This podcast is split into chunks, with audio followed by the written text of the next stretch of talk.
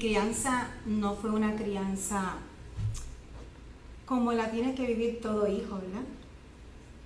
No puedo decir nada de mi madre porque ella no fue tampoco criada, ¿verdad? Bajo eh, una religión. Con una base, religiosa, cristiana, Correcto. Pues no podía darme, pero te diré que mi crianza fue muy triste. ¿Por qué? Eh, pues eh, tenía una madre, ¿verdad? Que todo el tiempo, pues, trabajaba. No habían bases en casa, simplemente era trabajo. Y al ella dedicarse todo el tiempo a trabajar, pues no tenía el tiempo que un padre o una madre tiene que darles a sus hijos, ¿verdad? Ese amor de padre y madre es bien importante en nuestras vidas, especialmente, ¿verdad? Cuando los hijos están pequeñitos, pues necesitan ese abrazo y ese amor de mamá. Esas primeras bases de amor para nosotros, pues, ¿verdad? Para que nuestros hijos crezcan bajo amor y con dignidad, con alegría, con unas bases cristianas. La palabra dice, ¿verdad?, que eh, eduquemos nuestros hijos en, en, los caminos del Señor y aún llegar en la hijos nunca se apartarán del Señor. No tuve esa virtud. Pues mi madre me daba lo que ella recibió de mi abuela. Fue una familia completa, vengo de una familia alcohólica. Mi padrastro no tenía un padre, mi padre murió, yo era una niña. La historia mía como la del pastor. No conocí a mi padre, nunca tuve una figura de un padre, pero sí tuve una figura de un padrastro maltratante, alcohólico, con un hermano alcohólico, y nuestra vida era un caos, era muy triste. En casa no se sonreía mucho, pues porque bajo las circunstancias del alcohol, ¿verdad? Y, la falta de conocimiento de no tener una base cristiana. Sí, que básicamente, o sea, como dijiste, hay mucha similitud entre tu infancia y la pastor y en cuanto al choque de la crianza sin una figura paternal. ¿Cómo eso te afectó? Quitando, o sea, echando a un lado la figura, ¿verdad? Del padrastro, en este caso maltratante, ¿cómo te afectó como tal en tu desarrollo y crecimiento la falta de una figura paternal como tal? Ya que pues ni en el padrastro la hallaste. Bueno, me afectó en el sentido de que pues eh, en casa, como todo el tiempo lo que había eran peleas, era, eh, lo que nos modelaban era simplemente pues el alcohol, este, y eso pues me fue afectando y, realmente, eh, inclusive hasta mis, para mis estudios se me hizo bien cuesta arriba. Eh, mi mamá era inestable, se mudaba mucho y esa inestabilidad pues no nos ayudaba mucho, ¿verdad? Para nosotros también pues este, yo, yo me fascinaba estudiar, mi sueño siempre fue querer ser pediatra y pues se me fueron esos sueños porque realmente vengo de una familia sumamente pobre.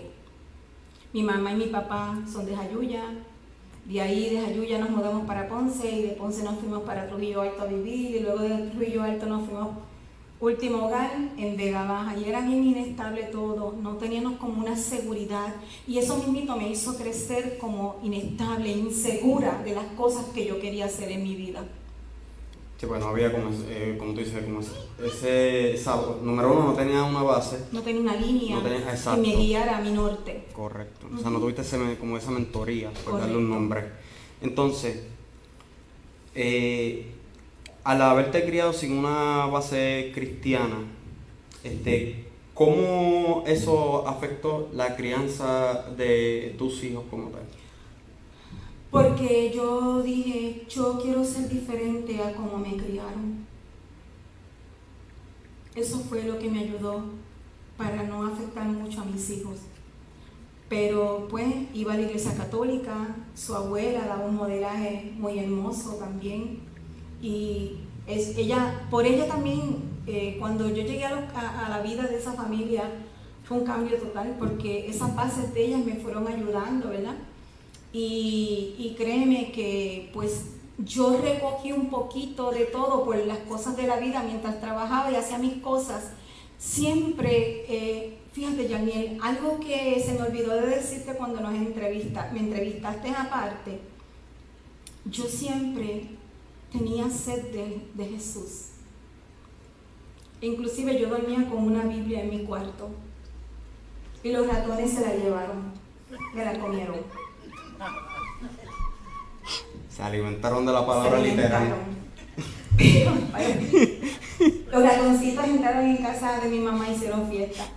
Y yo siempre tenía como una sed y hambre de Jesús. Y con el conocimiento que tengo ahora, sé que ya Dios me había sellado a mí. Dios me había sellado a mí. Dios me había escogido del vientre de mi mamá como escogió a mi hijo. Que sí que tuvimos que pasar toda esta trayectoria que es muy triste y que empieza ahora. Pero en este momento yo le puedo decir a todos ustedes y a todos los que nos están viendo a través de las redes sociales que Dios tenía un propósito y que Dios tiene un propósito conmigo como madre, pero también con mi hijo, con mi hija. Y que no pierdan la fe, porque algo grande Dios siempre hace después de un escenario de tristezas, viene una gran bendición para nosotros. La semilla tiene que morir para que nosotros podamos germinar y dar frutos. Eso es lo que hace el Señor con nosotros. Así es. Entonces, tuviste una crianza bastante difícil. Bien difícil. Esto pues te causó algunas dificultades, ¿verdad? En tu desarrollo, en tu crecimiento, eh, la crianza con sus hijos, etcétera. Eh, estuve repasando la entrevista que le hice al pastor, le quería hacer la, historia del pastor, pedirla a mi canal de YouTube. Allí está. Eh, no, porque él estaba hablando de eso ahorita, era.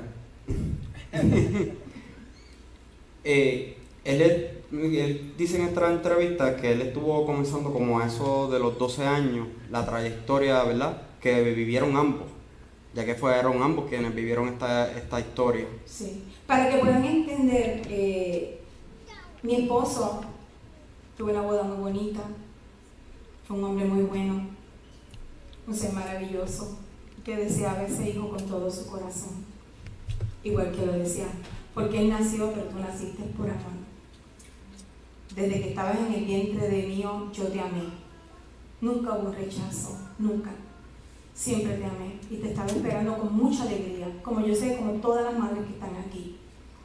Y realmente pues desde ahí empezó un caos en mi vida. Tuve unos días felices, un tiempo feliz, pero salió, salió Carmen Torres de la comodidad. Fue para hacer la historia corta, porque si cuento la historia completa no vamos a terminar esta noche y el apóstol pues se va a hacer a la iglesia pues este, eh, es, él, pues mi esposo fue a trabajar, fue un viernes, y cuando venía, íbamos para el cine, cuando eso, yo lo estaba esperando en mi casa, y cuando salió de Merck, que era ahí donde trabajaba, eh, pues venía un poquito de prisa, estaba tarde, y lamentablemente mi esposo se mató en un accidente. Desde ahí le puedo decir que empezó un caos en mi vida. Cuando yo, cuando yo pensaba que mi vida se estaba arreglando porque entre él y yo había unos sueños que yo quería estudiar, y me dijo, yo me voy a poner estable, tú sales también de trabajar y yo quiero que tú vayas y estudies pediatría porque ese era mi sueño. Y yo te voy a enviar a estudiar. Eh,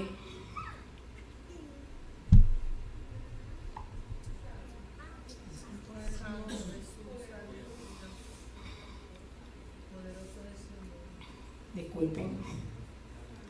Este, pues me quedé esperándolo. Se mató en el accidente. Fue un caos. Desde chiquita siempre mi vida era un caos.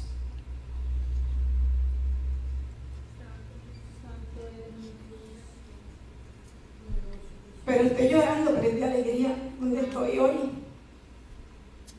Pero mi vida fue un caos. Y pues después de la muerte de mi esposo, yo le dije, Señor, ¿cómo yo voy a creer ahora a mis hijos? Otra vez me quedo sola. Siempre me toca renunciar a las cosas buenas. Nada, para hacerte la historia corta, pasó eso y seguí trabajando y luchando por mis hijos. siempre incansable, siempre trabajando, siempre luchando. Y ahí empezó el caos de mi vida. Me fui a trabajar, tenía que trabajar. Y le quiero decir a los padres y a las madres, ¿verdad? Que no importa que trabajen por los errores que yo cometí porque tenía que trabajar y mantener a mis hijos, sino pues iba a ser otro caos. Y el Señor no me enseñó eso, el Señor desde chiquita, yo sé que Dios trabajaba conmigo, me enseñó a ser fuerte y valiente. Y empecé a trabajar, pero empecé a descuidar a mis hijos porque estaba trabajando en una compañía que de verdad pues era fuerte, mi jefe era bien exigente, yo era gerente en ventas, 14 años trabajando en esa compañía. Y fue bien fuerte y, era una compañía de, ventas de belleza y todo eso y me estaba consumiendo mucho mi tiempo, pero aún así yo trabajaba, luchaba, eh, puse a mis hijos en el colegio, yo le pagaba unas una guaguas para que lo fueran a buscar y trataba como yo podía llenar el vacío de su papá. Y tenía que trabajar incansablemente. Llegaba a mi casa extenuada para atenderlos a ellos, para hacer las asignaciones, para seguir mi rumbo, para luego levantarme a las 5 de la mañana, preparar todo y enviarlos a la escuela. Y eso fue una bien fuerte para mí.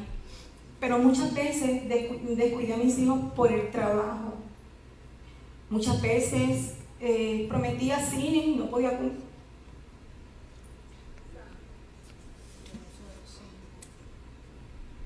No podía cumplir por el cansancio del trabajo. Y toda mi trayectoria desde chiquita, yo era, tenía mucho dolor por dentro pero dentro de todo yo dije, no Señor, tú me diste unos hijos, yo los tengo que echar hacia adelante. Y mis hijos yo los amo con todo mi corazón y Dios lo sabe. Y cometí muchos errores porque todos cometemos errores. A los discípulos cometían errores, aún andando con Jesús. Lo negaron. Y, y yo me culpaba de cada día era una culpa. En vez de, de, buscar salida para aliviar mi culpa, todo el tiempo era encerrándome en mis culpas, en mis culpas, en mis culpas. Pero aún así, traté de hacer un papel de mamá y papá que es tan difícil. Porque yo tuve un vacío de mi papá y ahora entiendo a mi hijo porque tenía un vacío de su, de su papá también.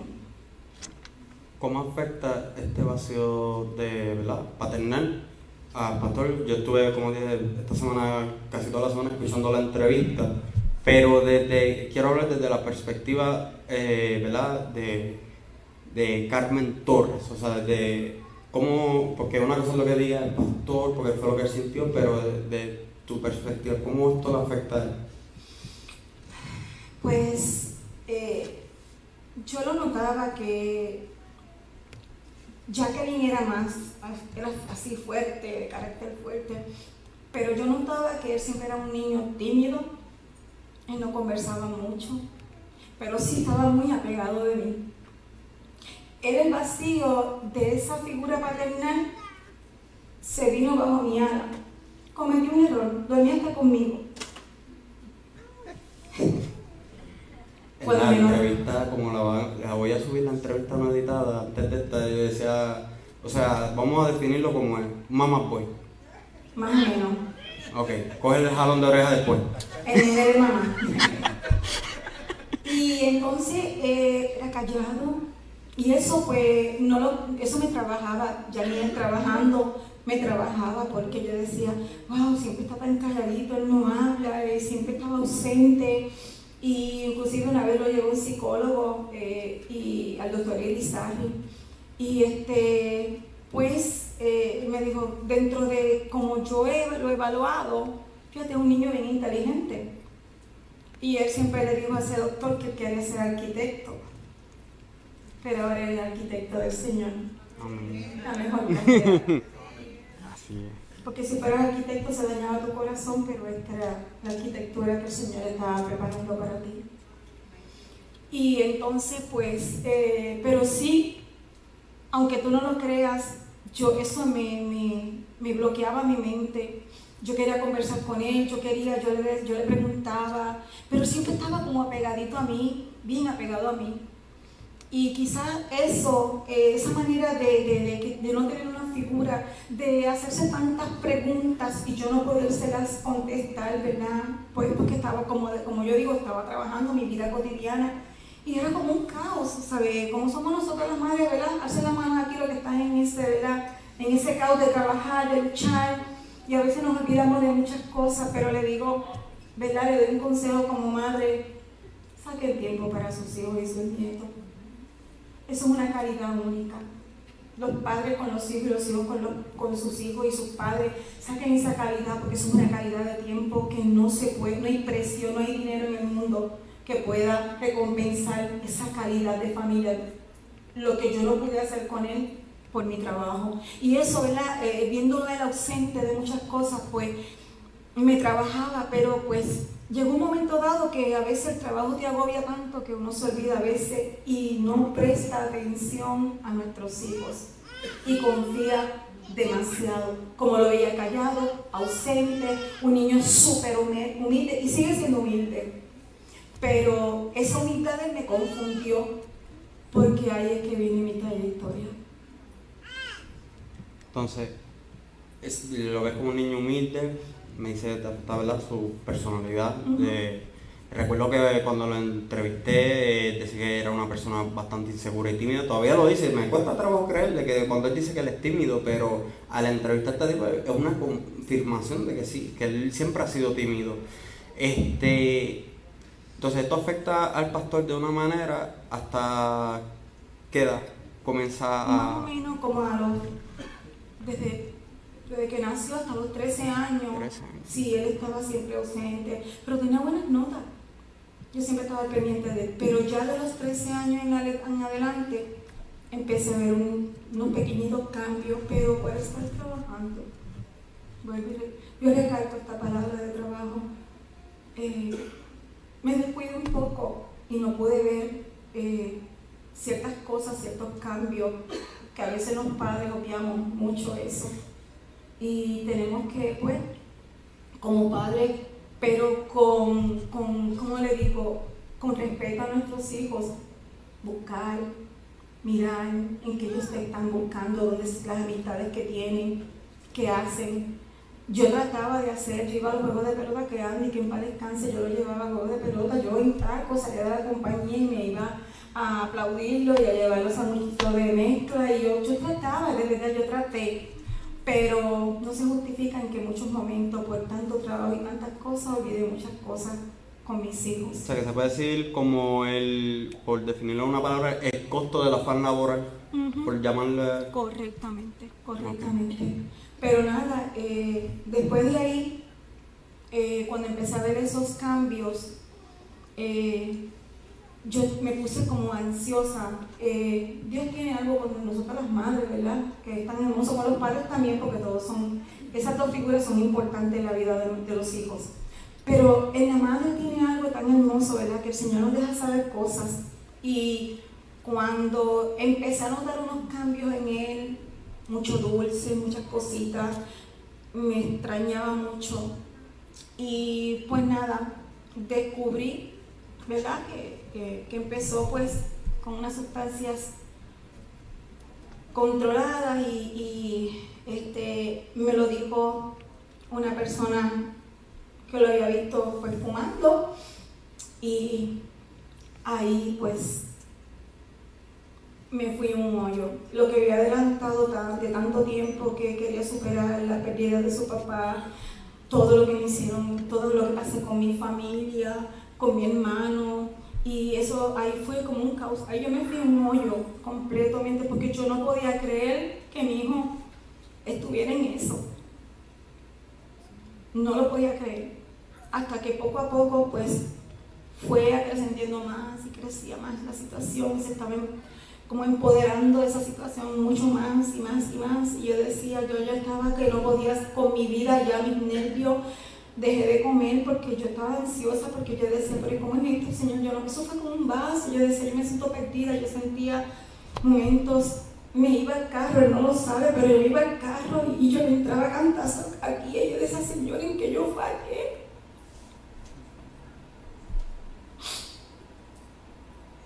Si ese hijo yo lo traje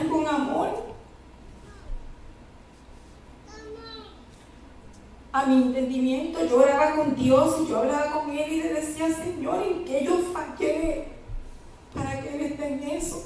Fui yo la culpable, me empecé a echar toda la culpa, la culpa, pero después entonces empecé como a recompensarlo con cosas. No hagan eso. Regáñelo, pero manténgase firme, pero no compren a sus hijos nunca con regalos. Deja que se los ganen.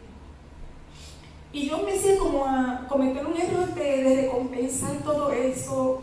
a él le encantaban los tenis desde chiquito, siempre estaba con los mejores tenis, los Jordans y todo eso, eso era. Mira, dejaba el sueldo con ese nene. Eh, de cada rato, ma, esa es la palabra de ma. Que jocosidad a esto porque tengo gozo, que me saque una lagrimita, pero tengo gozo porque Pero empezaba, era un hostigamiento más. Y esto, eso era como, como comerme el corazón. Y este, empecé a recompensar ese dolor con cosas materiales. Ese es el fallo más grande que puede cometer un, un padre.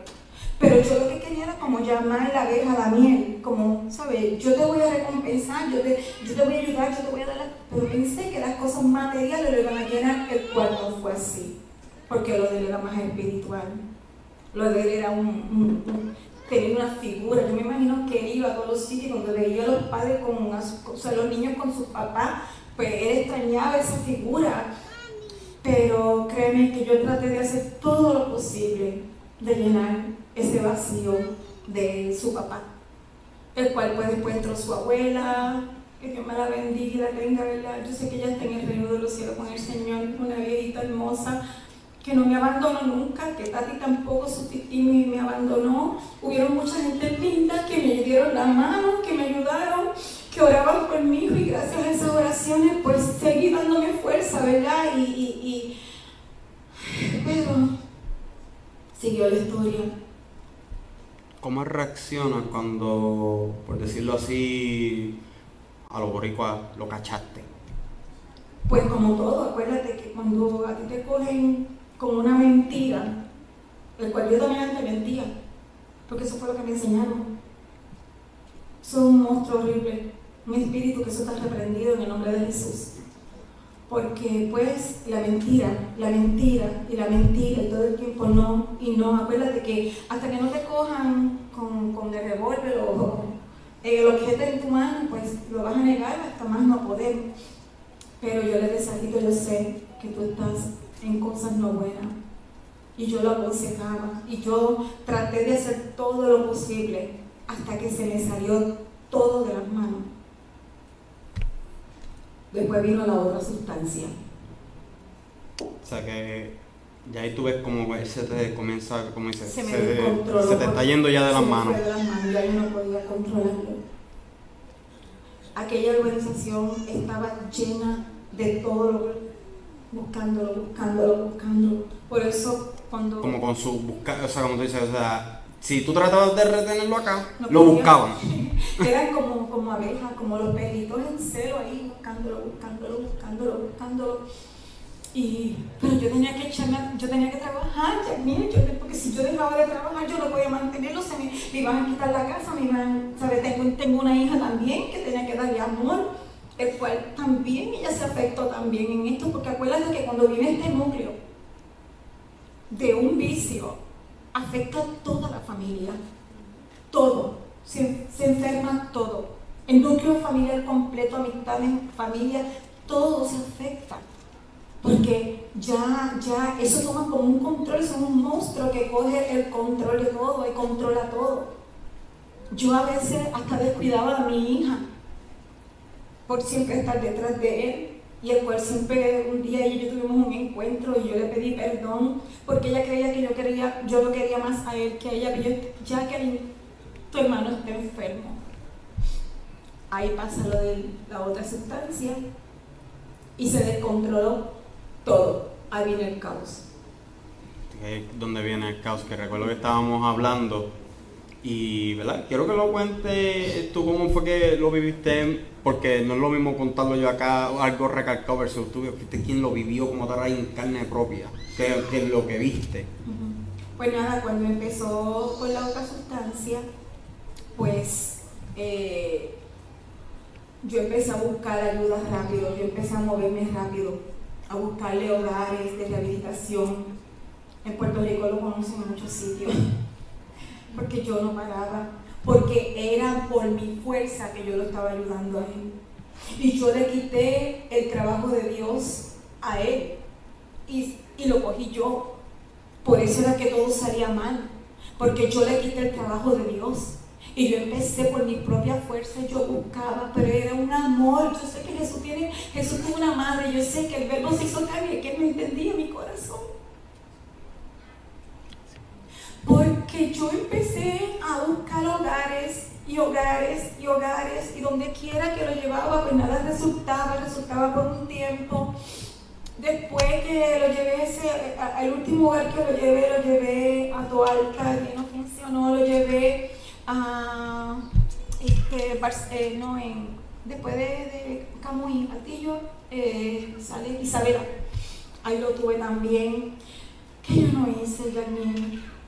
Que yo sé que muchas madres que me están escuchando, muchos padres, abuelos se están identificando, pero muchos jóvenes se están identificando también con esta situación porque fue eh, un precipicio. Yo sentía que Satanás me llevó al infierno con el dolor que yo sentía. Yo pude oler el fuego del infierno si eso existe. Porque entre más yo lo buscaba, más Satanás me lo atacaba y me atacaba a mí y yo no tenía fuerza. A nivel de que empezó en hurtos, eh, pasó un problema con una cadena ese muchacho lo estaba buscando para matarlo.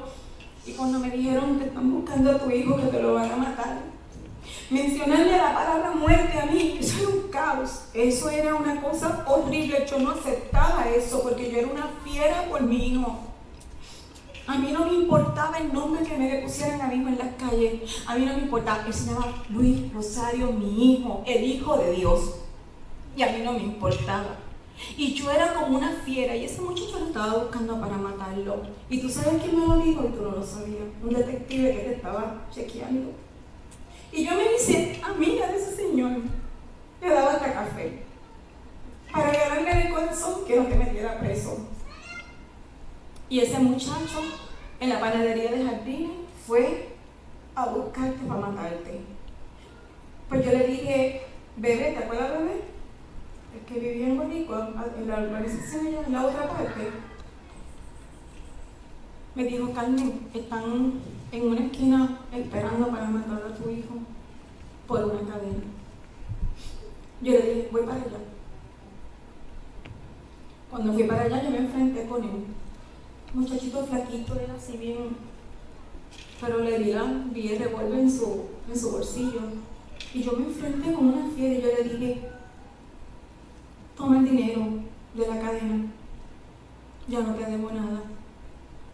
Y parece que el orgullo de ese muchacho al yo defender a mi hijo, eso le levantó un coraje tan grande y dijo, no, yo no quiero ese dinero, yo no quiero ese dinero.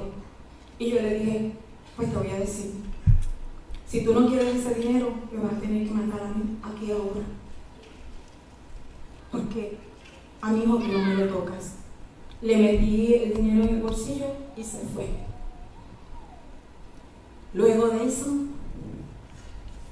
siguió más y más consumiéndose en todas esas drogas. Cada día estaba peor y peor y peor y peor. Llega el momento dado que tengo mi vecina, que Dios me la bendiga, América, y me ayudaba mucho. Y él salió para, para eh, el Alto de Cuba. Cada vez que mi hijo salía de mi casa,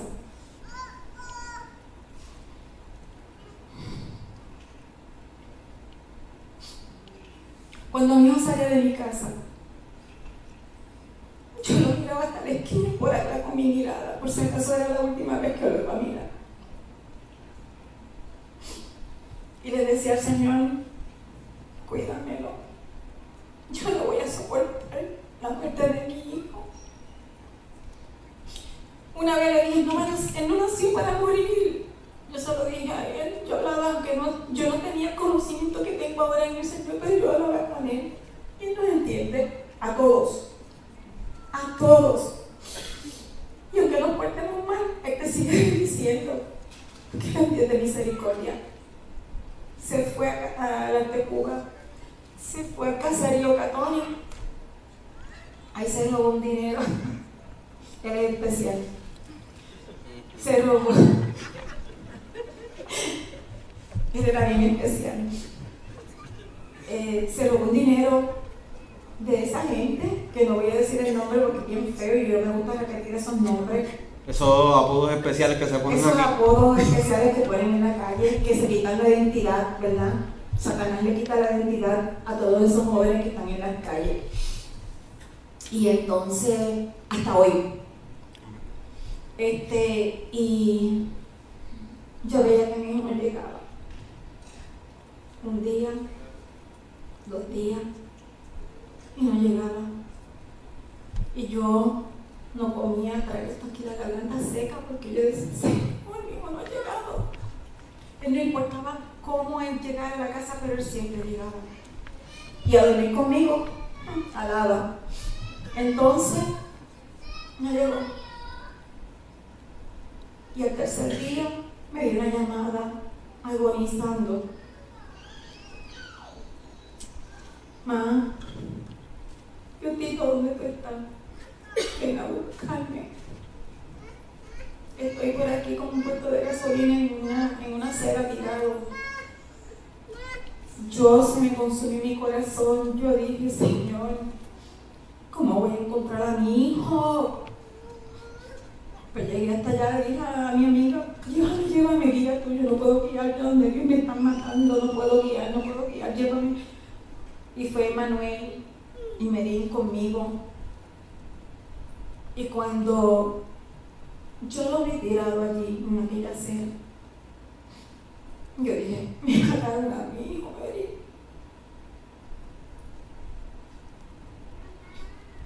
Última le abrí un poco el ojo. Y el tipo que te hicieron.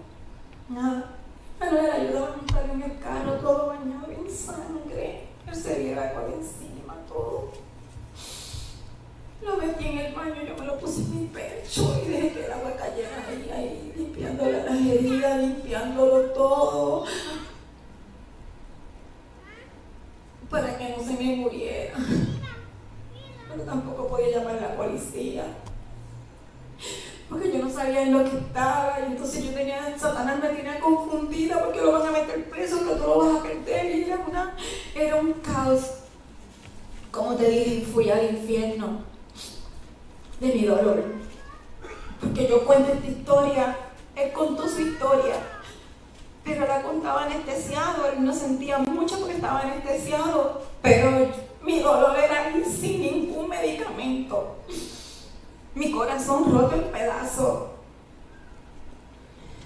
Y lo traje, estuvo rehabilitándose, dándole carditos y cosas, hasta que mi hijo pues lo echó para adelante y gracias al Señor, pues, lo logré.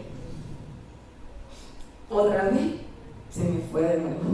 Antes de irse de, esa parte, hay una parte muy importante que quiero tocar y es ¿qué pasó en Bayamón?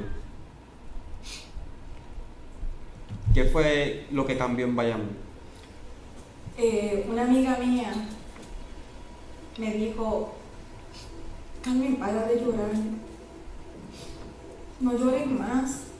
No vas a sacar nada llorando. Pero ¿quién le puede decir a una madre cuando un hijo se está muriendo, que está consumido? Muchos padres no hagan eso, no abandonen a sus hijos, luchen por ellos. Arrebáteselo de Satanás y un Dios grande y poderoso que los puede sacar, pero es la única manera que tú busques a Dios y, busques su rostro ahí Él lo cambia todo. Y en ese momento, al otro día fui a, una campaña de G. Ávila. Y él empezó a hablar Y me dijo, aquí hay una madre.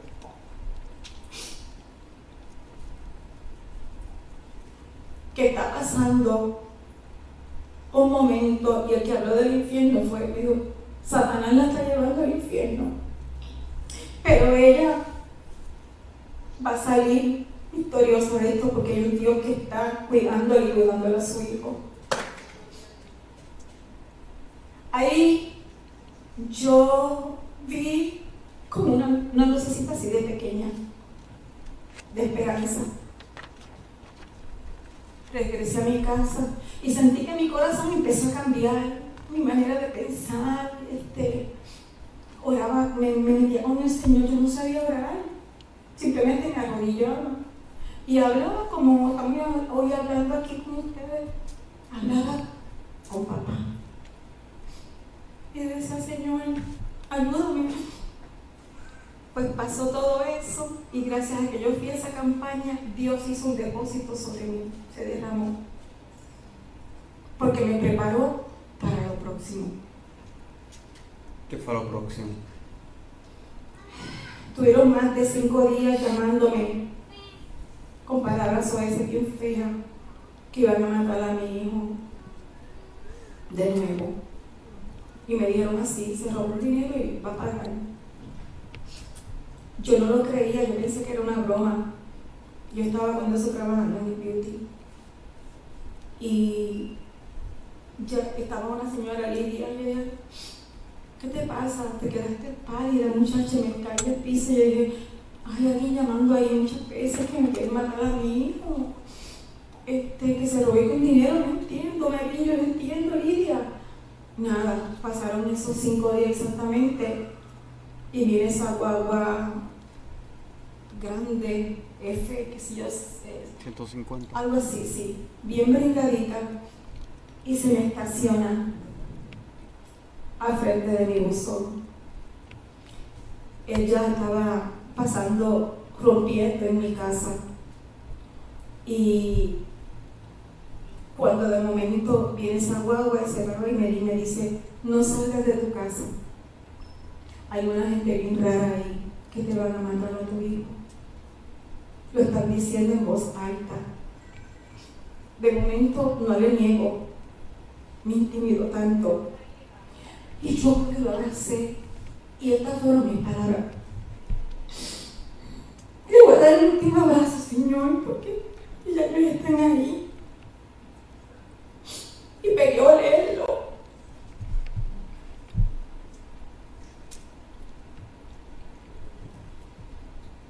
Olerlo.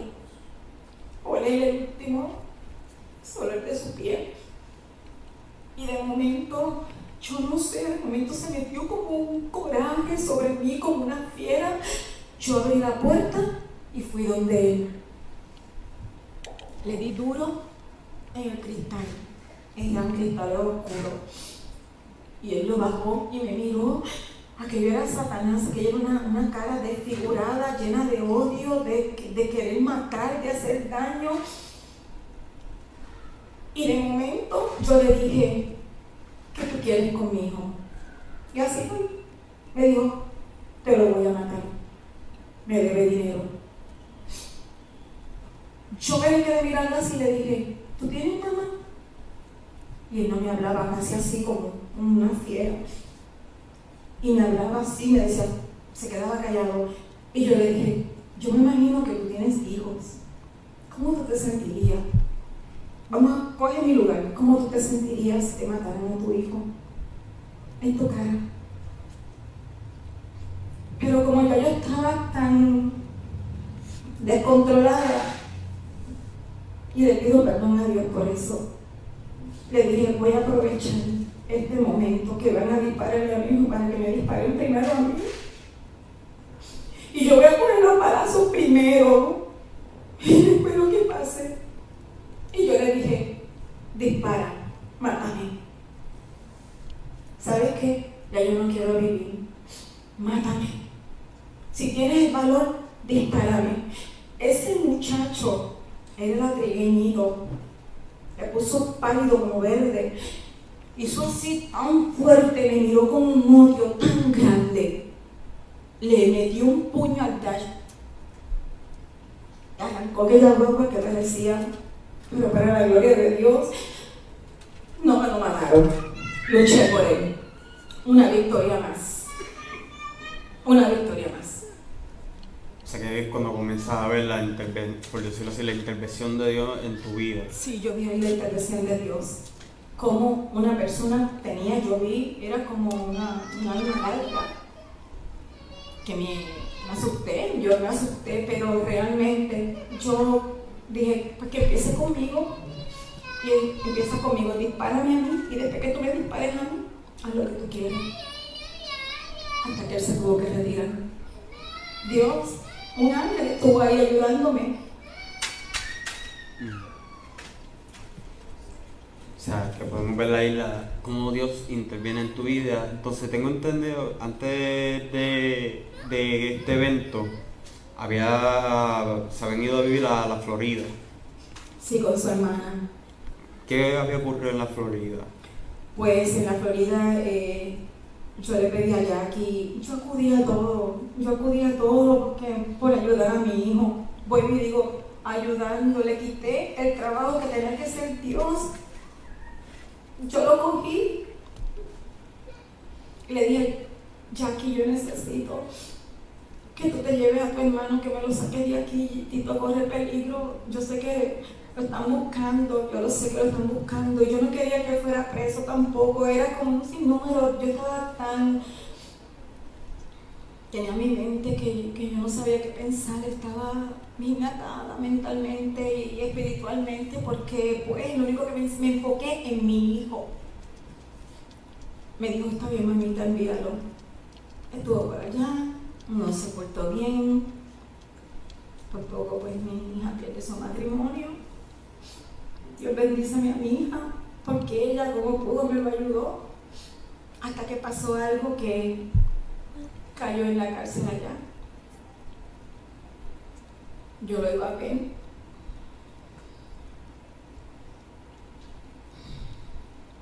Pero por lo menos decía, si lo veo ahí, está vivo. Y él se va a rehabilitar. Y eso me daba paz. Y no, y no te niego, cuando él estuvo ahí, sentí como un alivio. Podía, porque sabes que a mí se me fue mi, mi, mi sonrisa, ya no sonreía más, ni él tampoco sonreía. Yo no tenía sonrisa. No, él no tenía sonrisa, la familia tampoco tenía sonrisa porque era un dolor, porque era un hijo y un nieto y, y un, un sobrino que es bien amado, él es bien amado, muy amado por su humildad. Y más para decirte, nunca levantó la mano conmigo, nunca me faltó el respeto. Al contrario, me llenaba de mucho amor. Mucho amor, mucho amor. Él me besaba el cuello, él me, él me daba ternura y eso me llenaba. Eso me llenaba porque era el amor de mi vida abrazándome. Y nada, me cayó preso. Vino a Puerto Rico. Luego lo llevó a un hogar en la Florida. Voy a contar rápido porque yo sé que el tiempo amerita. Y entonces se se, ya se quería ir. Me llamaron, no tuvo ni un mes. Ok, aquí que viene el golpe fuerte. Pues fui allá, llegué al hogar y yo le dije al muchacho, ¿tú me puedes firmar este papel de relevo? Y él explicó todas las condiciones que quería saber, de las condiciones que mi hijo salió de ese hogar. Y luego, pues, nada, ya sacó un pasaje.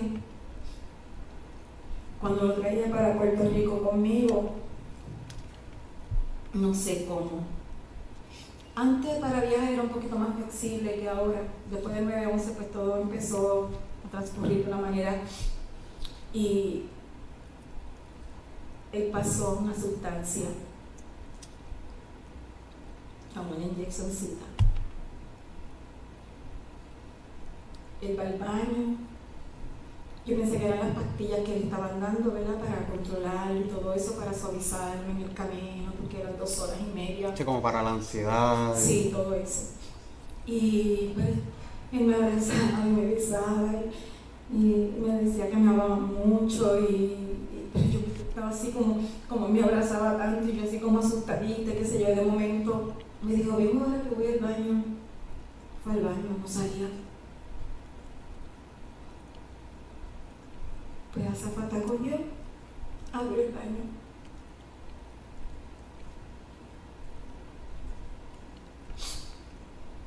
Y se estaba inyectando.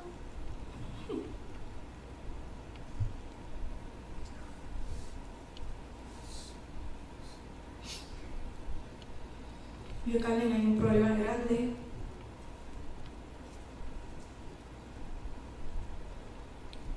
Muy, muy, muy, muy comprometedor, me dijo ella.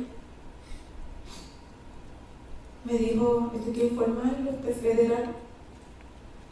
Pero como él estaba drogado, él estaba, no, no, no sabía ni qué estaba pasando. Ella le tuvo que informarle esto al capitán se informó cuando ese capitán salió de, la, de su cabina. Ay, mi hijo de mi alma.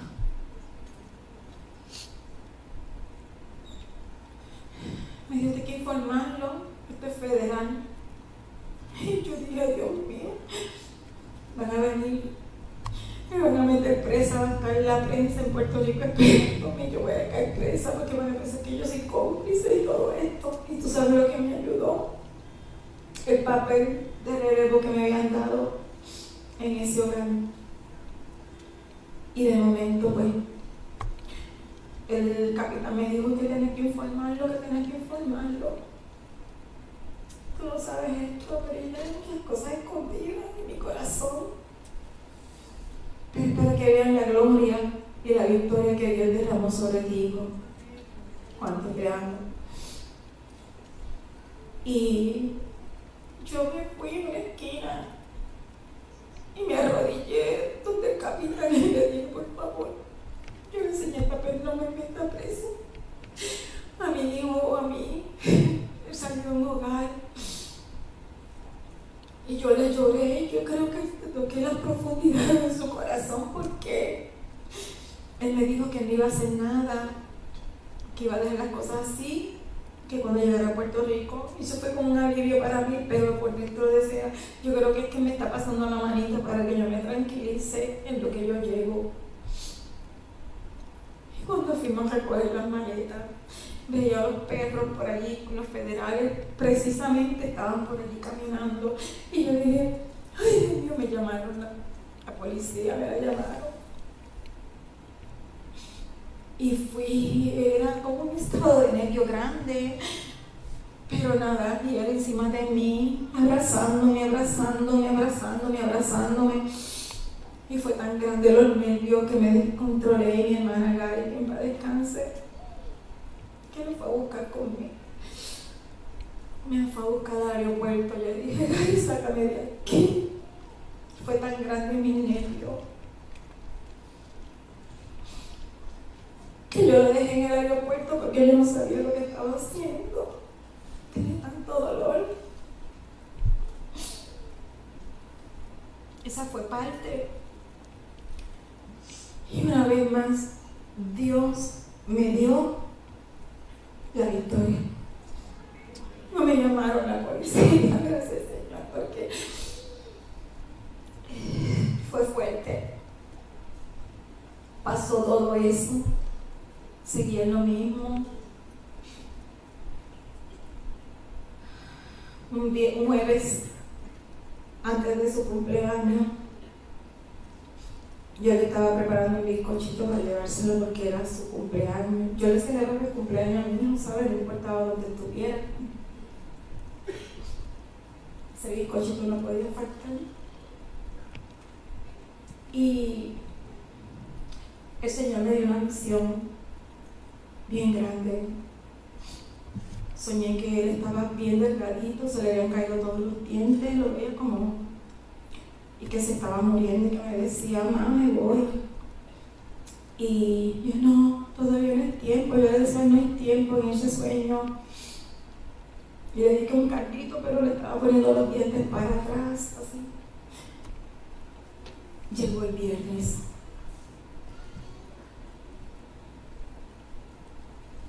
Estaba tan atormentada, le dije, Señor, dame paz, porque no tengo paz, porque no tengo paz con este sueño, ¿qué me pasa? ¿Qué está pasando? Le dije a Evelyn, una amiguita mía, ven a buscarme, tú conoces de manatí, yo no sé lo que es el acueducto, yo no sé qué es eso. Y me dijo, pues está bien, como a las 5 estás lista que te voy a buscar, yo quiero, necesito ver a mi hijo, yo lo necesito ver. Cuando fui a buscarlo, estaba toda la plaza llena, con mucha gente corriendo. Yo dije, vámonos de aquí, porque aquí se metieron este, la policía, están haciendo una redada llévame de aquí, yo no quiero estar aquí, me puse bien ansiosa. Y cuando Evelyn me llegó, días, como una semana antes, yo le había firmado, a él, él siempre andaba con una foto de mamita. Y ahí yo le puse el número de teléfono mío. Y él siempre, él todo, aunque no tuviera lo demás, pero él tenía esa foto mía guardada, él y yo. Y ahí yo le puse mi número de teléfono. Cuando eso fue la bendición porque cuando llegué a mi casa, él me estaba preparando un chocolate y cuando me estaba preparando el chocolate, llamé del hospital diario. Carmen Torres, sí, soy yo. Luis Rosario, su hijo, sí. Venga para el hospital. Y ahí me acordé del Señor. Y yo le dije, por favor te suplico en el nombre de Padre que tú me digas si él está vivo o está muerto para prepararme.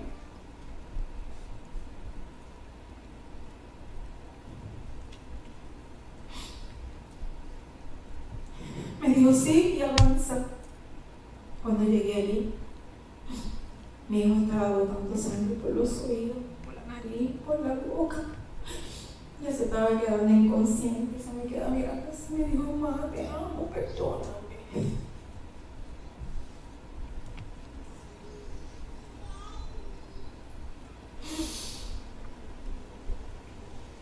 Yo lo abracé. En ese tiempo, Capre era mi psicólogo. Me ayudaba mucho.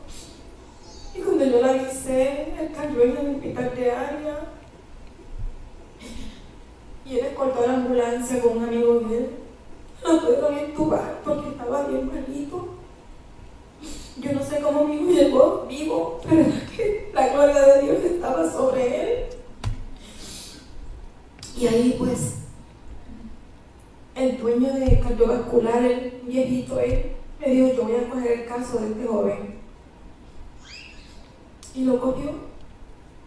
Yo se tuvo que ir a trabajar, a, dormir porque tenía que trabajar. Yo me quedé solita allí, con una angustia.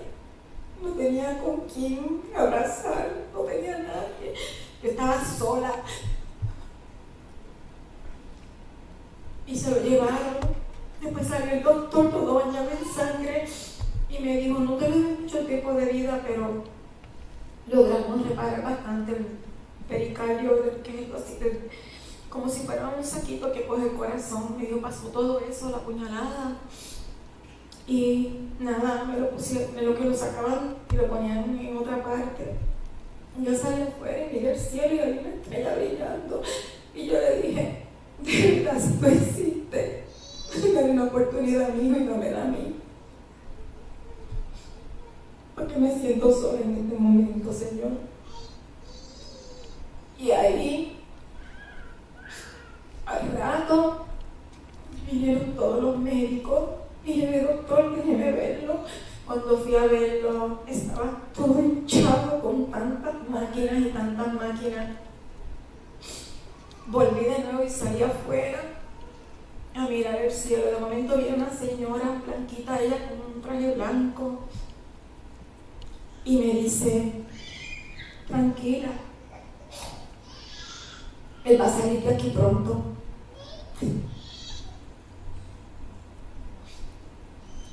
Y yo busqué a esa señora por todo el sitio para darle las gracias, porque ella habló un ratito, ella habló leve.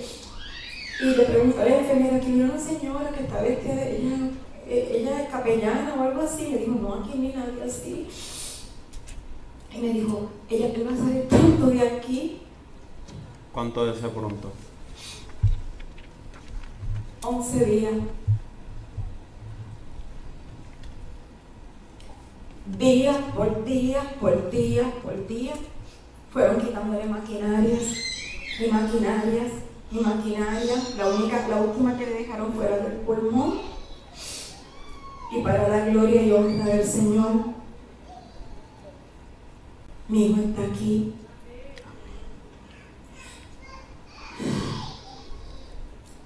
Fue como la tsunamita. El Señor le prometió un hijo, se lo dio, luego su hijo murió y no fue hasta que subió a su aposento, allí donde se encontró con la gloria de Dios y allí resucitó a su hijo juntamente. Dios resucitó a mi hijo para la gloria y honra de ese Padre Celestial. Y yo te doy toda la gloria y honra, Padre de la gloria, por ese milagro.